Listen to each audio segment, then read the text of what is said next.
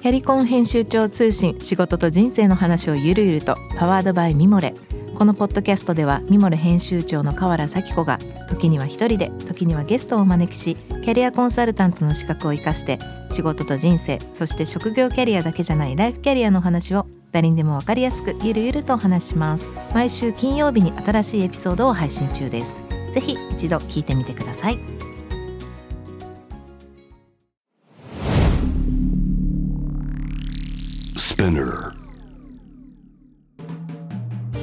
ナビゲーター中道大輔です。Vision to the Future with Forbes Japan このポッドキャストは物こと人の魅力を引き出すことで日本のカルチャーの価値を再定義し世界と共有するコミュニティプログラムです。ショートコンテンツ Vision to the Future Stories と題して毎週水曜日金曜日に Forbes Japan よりピックアップしたニュースをお届けしています。今回は月曜のゲストトークエピソードにも参加いただきました、えー、株式会社フードロスバンク代表取締役社長の山田咲子さんとともにお送りしたいと思います。えー、今回はですねこの7月の31日に新しくアップされました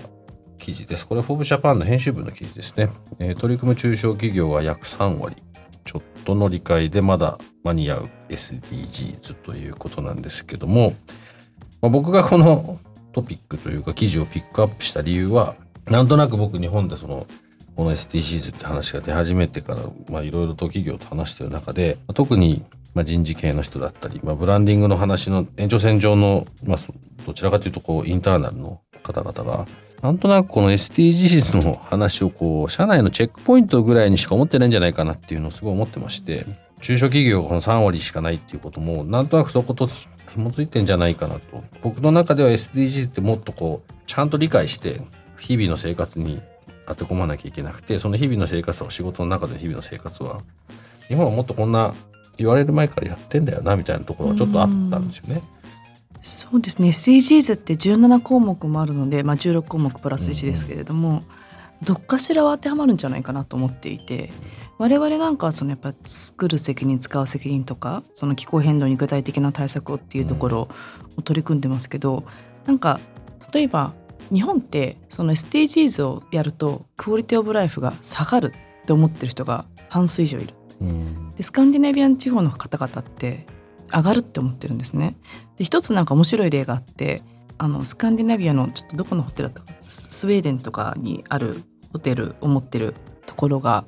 業績が落ちてしまって、うん、で業績が落ちたのでみんなにこの SDGs をやらせようって社長が言ったら予算を組むところがいや今そんなことやってる場合じゃないその教育をやってその受けた人たちが流出したら、うん、余計人も減っちゃうしあの良くないでもそれをやったことによってそういう意義を持った人が流出するってことは国全体にはいいことだって結局やったんですね。うん、で結局働きがいとかっていうのってすごく大事でチームに組んでみんながそれぞれ何をしたいかっていうことをやらせててそのいくつかホテルを持っていたのでホテル対抗みたいにして、でじゃあ未来のお客様になる子どもたちにこういうことをしたいとかもっと環境に優しい洗剤に変えるとかいろんなやったことを実際に実践し始めたらみんながすごくこうやる気になってしまって、で離職率も減って実際そのずっとホテルを一番よく分かっている従業員の方々が変えたことで今すごく収益も上がっている。っていう状態になったと。でこれが本当に SDGs だっていう話をしていて、うん、で例えばその、まあ、これ企業の方々まだ3割ってことですけれども、うん、今から入る新卒の方々って逆に逆質問してあの御社は我々の未来のために地球にどういうことをしてくれてるんですかっていう逆質問したりする。って考えると例えばその自分たちのホームページに自分たちが少しでもしてる活動を載せるとかやっぱホームページってそうは言っても新入社員の8割9割の方が多分ご覧になると思うし、うん、まあ、そういうことをするとかなんか SDGs 推進部とか作らなくても、うんうん、その会社全体でじゃあ自分たちが自分たちの会社のためにどういうふうにしたら働きがいが増えるのか、うん、じゃあそれって例えば福祉の施設を増やすとかっていうことも自分たちの健康のためにやってくれること、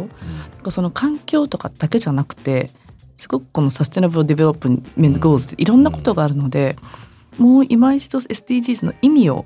よく確認して、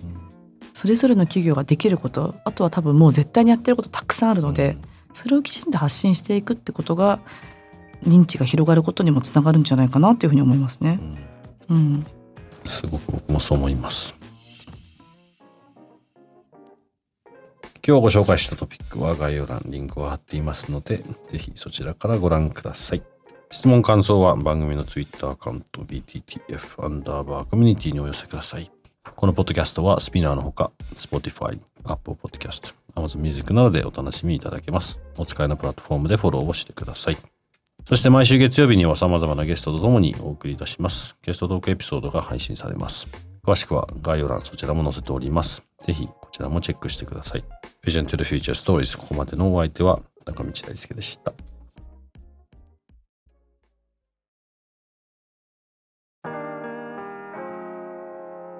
美容家の神崎めぐみと編集者の大森洋子でお届けする雑談ポッドキャスト「ウォンと私のお名前なんての?